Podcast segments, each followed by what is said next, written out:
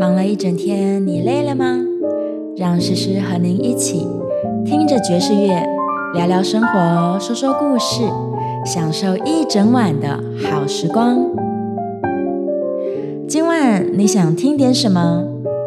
欢迎光临 Jazz 酒吧，聆听爵士之诗。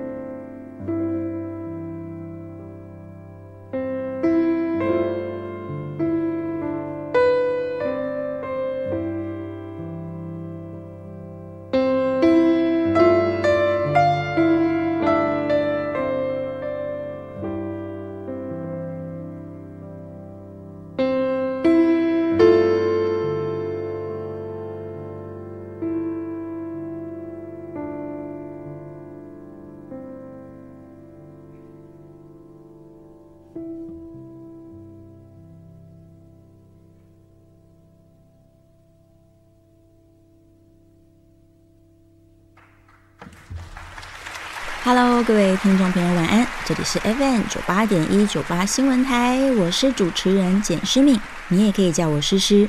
今天晚上我们在节目的一开场听到的这段熟悉的旋律，诶，也许对某些人来说是很熟悉，可能对某些听众朋友来说是一个新的声音哦。有没有觉得非常非常好听，而且是惊人的优雅呢？这就是 Keith Jarrett，我们今天的主角，这位爵士钢琴家，或者是我们。不要帮他贴标签。这一位当代非常了不起的钢琴家，也是艺术家哦。他在一九七五年所发行的专辑《科隆音乐会》当中的片段，这张专辑可是史上最畅销的钢琴唱片呢。说到这，大家是不是感觉好像鸡皮疙瘩站起来了？其实我第一次听到 Kiss 的音乐，我也有这种感觉。他究竟是谁呢？我再举一个他的丰功伟业来让大家了解一下。这世界上呢有一个奖项叫做极地音乐奖。那极地音乐奖呢，它是每年呃只颁给这些对于音乐或者是跟音乐相关的一些活动，这个特别有重大贡献的音乐人。或者不一定是音乐人，只要是你的成就，你发表的这个新的发明，对于整个音乐产业有一个巨大变革性的影响，都可以获得这个音极地音乐奖。那以往来说，它通常会颁给一个当代音乐家跟一个古典音乐家，但是当中呢有两次意外哦，这个所谓的音乐界的诺贝尔奖，在二零零一年。当年颁给三位音乐家，一个是作曲家，一个是当代音乐家，还有一位是发明家。所以我们可以知道，这个奖项哦，它真的是要去奖励对于整个音乐的世界有巨大贡献的人。而二零零三年，他只发给一个音乐家，这个人就是 Keith Jarrett，他同时获得了当代跟古典音乐两个奖项。啊，所以听到这你就知道说这位为什么诗诗说不容易帮他贴上标签。如果你说他是一位爵士钢琴家，可能有一点点小看他了。我们不能够把他的这个范围缩得这么小哦。呃，他从年轻的时候一直到他中风，二零一八年中风之前为止，其实发表的音乐作品的的确确是不受任何标签限制。你可以说他横跨了所有的音乐跨度，就是。虽然主要他的音乐作品还是以爵士跟古典这两个项目为主，但是在期间他合作的音乐项目们也包含了很多流行音乐啊，甚至是电子的尝试等等。因此呢，我认为在聆听他的音乐的同时，你会听到很多不一样的声响。所以古典的乐迷也喜欢他，像我是爵士的乐迷，我也喜欢他。那这位这个传奇的音乐家，我刚刚有提到，他在二零一八年中风之后呢，就很困难，因为只有右手可以使用，也因此他就中断了现场的所有的音乐演出。但在此之前哦，一九九零的时候，他就已经受到另外一个疾病的困扰，叫做慢性疲劳症候群。那这个慢性疲劳症候群呢，即使是在我们的医学节目当中，也没有那么常提及。这是一个病因不明，但是会造成这个呃受到疾病困扰的人，他可能会非常的。疲劳之外，严重的人甚至会有思觉失调的状况，所以相当多的症状都会发生在患者的身上。那也造成他从这个九零年代被诊断确认是慢性疲劳症候群之后，几乎不能出门哦。但是他仍然呢醉心于创作，所以当时他录制了一张专辑，是送给照顾他的太太的，他当时的第二任妻子哦，得到了这张专辑作为他的圣诞礼物。专辑名称叫做《The Melody at Night with You》，就是在夜晚的时候，我仿佛呢，虽然我很疲劳，我身体非常痛苦，但是我还是可以听到优美的音乐，而且呢，这个音乐是与你相处的时候，我们两个人在一起的时候所诞生的。那他真的就是用非常虚弱无力的身体以及双手来进行演奏，那录下了这张专辑。诗诗在当中挑选了一首我觉得很好听的歌。歌名叫做 I Got It Bad and That Ain't Good，就的确这是非常痛苦、非常不开心的时刻，但还好呢，有你在我的身边。这张专辑评价两极，有人说他这么虚弱了，他根本就弹不出生命的能量；但有另外一派的人说，我在这样子的音乐里面，我得到了很大的力量，我得到了这个疗愈的效果。所以也许你来听听看哦。同时呢，这专辑在二零零一年获得格莱美提名这个最佳的器乐独奏奖。来听听这首《I Got It Bad and That Ain't Good》。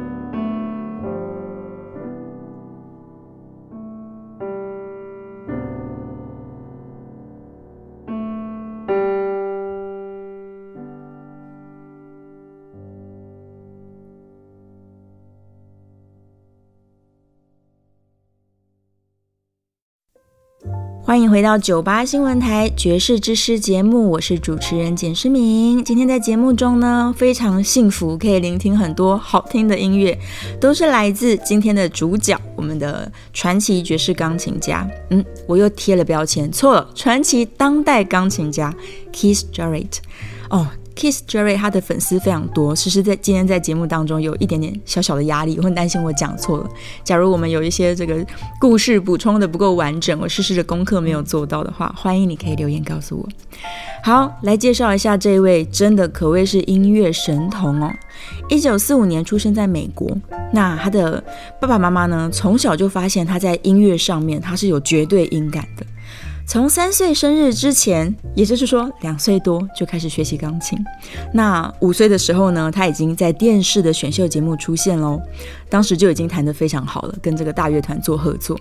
那七岁的时候，他第一次参加了非常正式的这个钢琴演奏会，在演奏会的内容。不但不但演奏了很多古典音乐家的作品，例如巴哈啊、贝多芬啊、莫扎特等等的，还演奏了两首他自己的原创作品。所以这位神童呢，真的是从小就是充满了才华哦，而且很早很早就已经开始创作了，创作能力真的是非常非常强盛，以至于我们刚刚在第一段节目的开头，我们听到了这个科隆的音乐会。也就是他后来被全世界的人非常惊叹的这个系列的演出，都是完全即兴的现场录制专辑。他在音乐会开始之前，有时候会开玩笑说：“其实我没做什么准备，我就是坐下来才开始创作。”然后在当下让所有的人如痴如醉，而且非常惊讶于他音乐的才华哦，就是这样一位神童。什么时候他爱上了爵士乐呢？从高中开始，十几岁的时候。那也是因为这样哦，他就想说，好啊，我那我不如大学就来读一下爵士乐的专门好了。于是，一九六三年，他就搬到了 Boston 来读 Berkeley 音乐学院，同时一边求学，也一边在 Boston 的这个音乐的 club 就开始打工了。那他做的打工，可能大家也不难想象，就是在大厅里面，哦，在这个酒店的大厅里面，然后即兴的弹一些钢琴，大家可能在旁边跳舞啊、喝酒啊，感觉很开心。于是我就偷偷问了一下 Berkeley 音乐学院毕业的这些学长，学成归国的学长们，我就问说：“哎，听说 Keith Jarrett 是你们的大学长耶？那在他在学校有没有什么传奇呀？”啊，这个人就告诉我说：“诗诗，你错了，他没有在我们学校求学多久，他一入学，教授就觉得你根本是教授，我没什么可以教你的，所以。”所以他在隔年一九六四年，他就搬到纽约去，开始做职业演出了。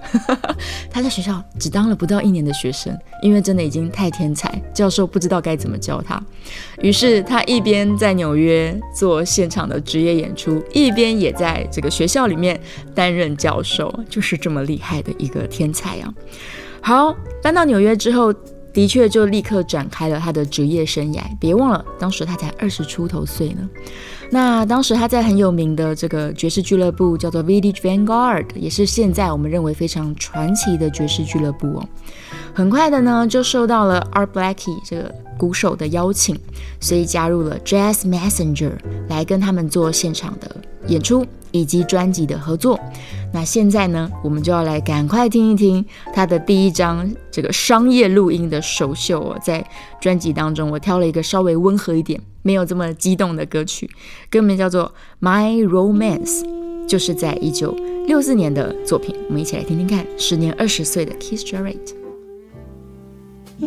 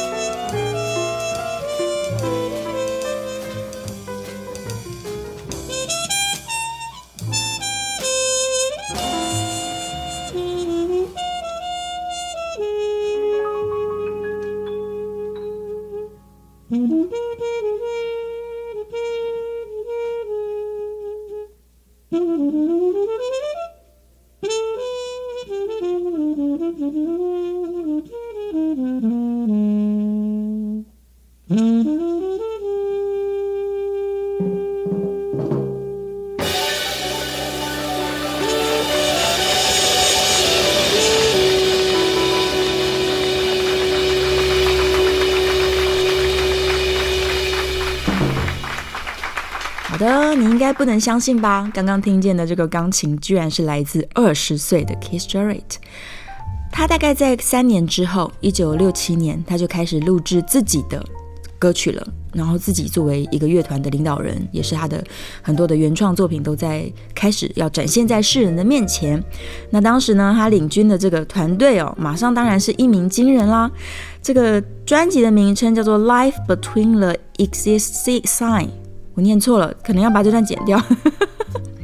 专辑的名称叫做《Life Between the Exit Side》，就是在出口之间。你去看到专辑的封面很可爱，就是它的它的头朝向两个方向，两边都是出口。到底我要往哪边走呢？也许也反映了他当时的心境哦，就是在音乐的发展上有这么多选择，有这么多路可以走。他好像也全部都喜欢，那我到底要往哪边走呢？不知道，还在一个犹豫当中哦。后来有很多人都说，事实上从一九六七年开始，他领军一个三重奏的组合，就已经让大家看到了这个小型爵士编制的一个巅峰了。很多人说，这时候已经看见他巅峰的表现了。好，我们马上。话不多说，今天我们多听一点音乐，因为他的歌太好听了。在专辑当中，诗诗挑了一首《Love Number One》，一起来聆听一下。二十三岁的 Keith Jarrett。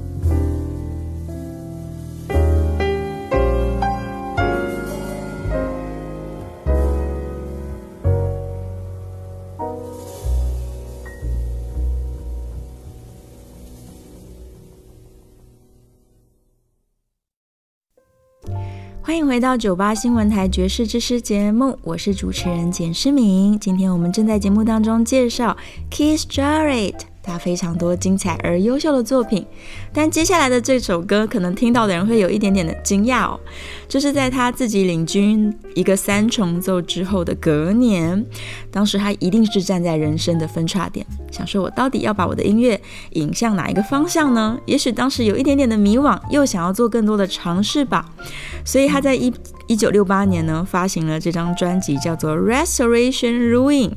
其实听完专辑也觉得下巴好像掉下来，这是一个非常不寻常的作品。以往他都在呃音乐的现场是弹钢琴嘛，但是呢，《Restoration Ruin》里面呢，他几乎不弹了，完全没有弹钢琴，所有你听到的乐器几乎都是他自己一个人去做演奏的，就包含了吉他啊，然后可能一些打击乐器啊，或者是口风琴啊等等的，所有的配器自己来。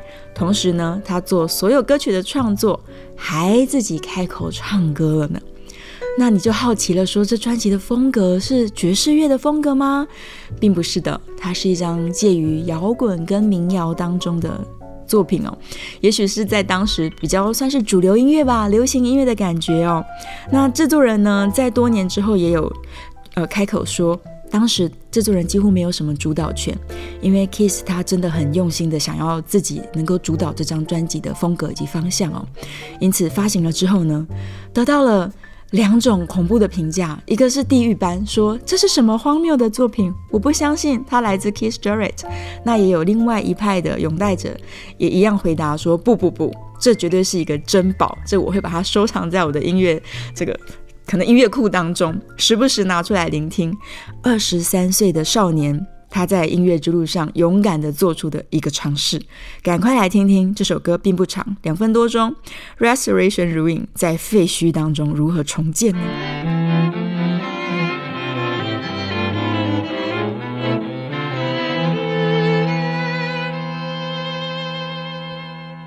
？I walked by a stream on a cloudy day. Saw an old house, all brown and gray. Crumbled inside, but it was okay.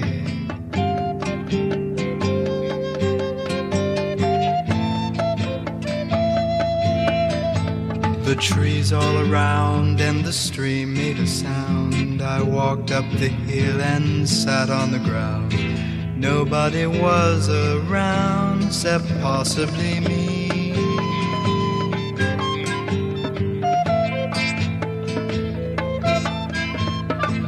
Looked again at the house quite soon and found it was part of the afternoon.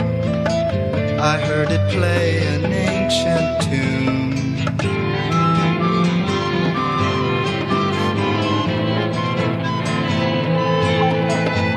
The house came to life with a different hue.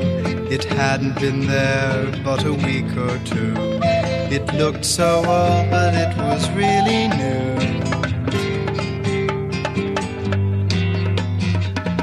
The things that are old come back to you. The things you were told, remember too. They all come back in a different pattern and make their old time faces young as you. The things that are old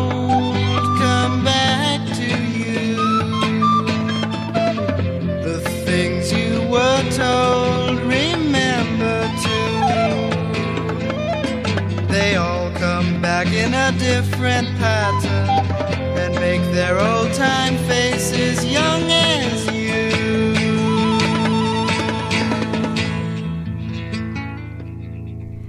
是的，听完了有点点惊讶，想说，哎，如果中途进入到刚听到这个音乐的朋友，也许怀疑说这是爵士之师的时段吗？刚刚听到的好像不太 jazz。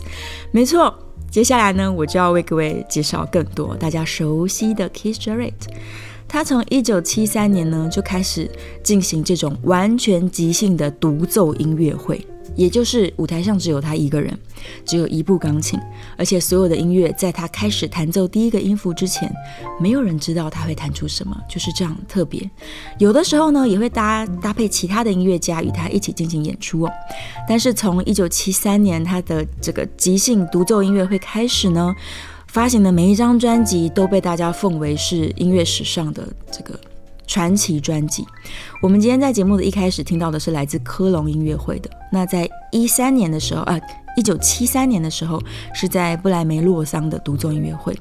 那为人所称道的也包含了一九七六年的 Sun Bear Concert，他在日本的各地巡回，然后每一场音乐会的现场都把它录制下来。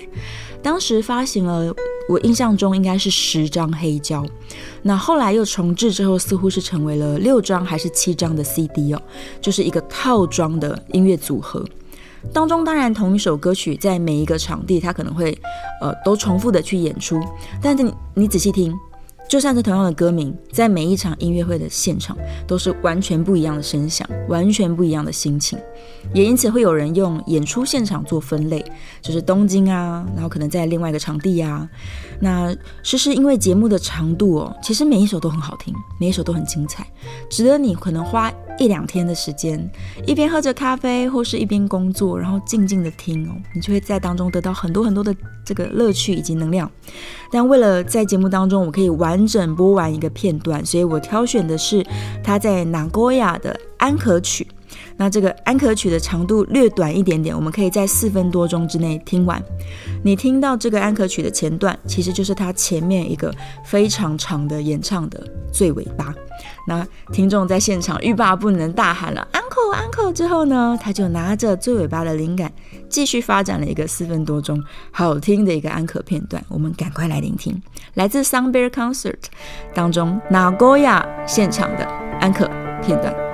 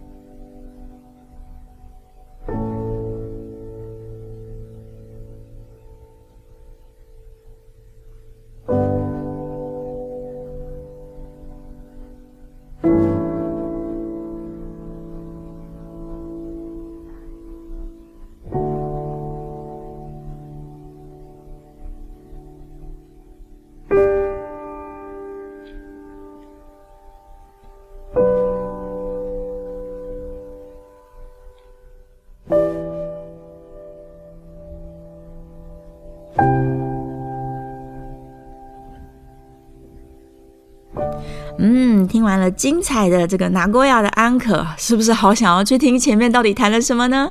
可以去找这个串流平台上面，甚至是 YouTube 都有很多，大家可以去找出来听，非常非常推荐，值得聆听。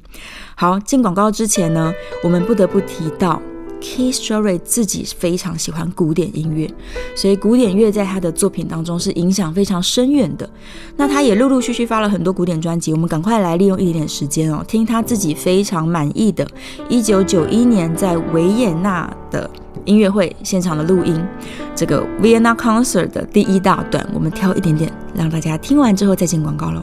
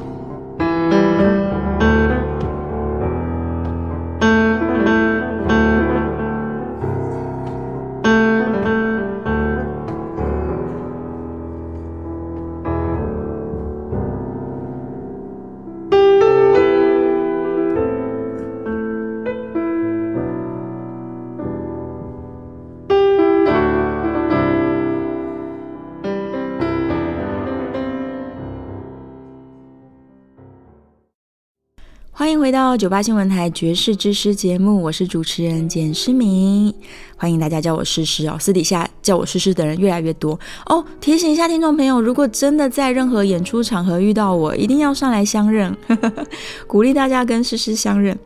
好，再回到我们今天的主题。在聊这个 Keith Jarrett 的故事哦，我都常常跟朋友说，请大家一定务必要去呃 YouTube 上面去找哦，找他在二零二三年二月份的时候，有一个算是很有名的 YouTuber，他也是一个音乐教育家，他的名字叫做 Rick Beato。那他自己在 YouTube 频道上发了一段这个影片，是他亲自到了 Keith Jarrett 的家里面去进行的采访。那发生什么事了呢？因为 Kiss 在二零一八年哦中风之后，他的左手就不太能动，于是他只剩下右手可以弹钢琴。那好像在一八年这个中风总共发生过了两次，所以导致他历经了很冗长的复健，但是至今还是没有办法能够恢复双手演这个演奏的能力。那在去年的时候，他就公告说有可能再也没有办法做任何的音乐会演出了。所以整个音乐圈是一片哀嚎，大家很难过。那也是因为这样子，所以我们才在二月份呢得到了这个采访。当时诗诗真的是一边看一边流眼泪，因为你可以看得出来，Kiss 还是每天在他的琴房里面就尝试要弹一点音乐出来。我们都开玩笑的说，即使他只剩下右手，他还是弹的比世界上任何一位钢琴家都要更有音乐性。更能够触动人心，但是对他自己来说，这已经是非常痛苦的一件事情哦。那在影片里面呢，呃，这个采访的人就是 Rick，他也放了一段以前 Keith Jarrett 年轻的时候两只手一起弹奏的这个演出片段。我们就看到 Keith Jarrett 一边难过着，一边看着，然后还开玩笑说：“哇，这个片段怎么这么好听？这个音乐家也太厉害了吧！”好像是从一个第三者的角度。在看着年轻时候的自己哦，我相信他心中是非常多百感交集的。那看着影片的我们呢，也是真的非常多的这个心情，都觉得，假如可以把握以前能够听到现场听到的人，都非常非常的幸运哦。像诗诗就是来不及亲临现场，现在身身身上就是满满的悔恨啊，觉得我只能听他的作品，然后也希望呢，复健能够做得好。也许在不久的将来，还有机会能够听听他的现场。好，今天这个有点难过，但是在节目的最后呢，我还是要跟大家推荐他发行过的一张专辑。以前我的英文名字叫做 Jasmine，为什么呢？因为简诗敏跟 Jasmine 很像嘛。但是后来我即使是在世界各地，我都跟大家说我就叫做简诗敏。希望大家可以练习念念我的正确发音的名字。所以后来我没有使用这个英文名了。但是刚好呢，Kiss Jerry 他跟 Charlie Hayden 有发行了一张叫做《Jasmine》的专辑，里面的歌都好好听哦，我大概听了应该不下百次了。啊，特别值得放在今天节目的最后，歌名叫做《For All We Know》。听过这首歌的人，你可以去把歌词翻出来。他是这么写的：他说，虽然我们知道呢，可能没有明天了，但是我们要活在当下，把握现在。这也是我每一次。听到这些传奇的音乐家们现场演出的心情，希望大家都可以把握每一次能够来到现场的机会，那好好的享受音乐，也不要分心哦，还要录影什么的，不用，我们就是把耳朵打开，把整个心呢也都打开，认真的来聆听，然后在当下的每一次的感动，把它记在心里面，这都是最重要的事情。好的，今天在聆听了这么多来自 Keith Jarrett 的音乐之后呢，我以这首歌曲送给你，也希望把我的这个祈祷跟祝福都放在这里。For all we know，来自 Keith Jarrett Jasmine 专辑，跟大家说一声晚安了，我们下一次节目见，拜拜。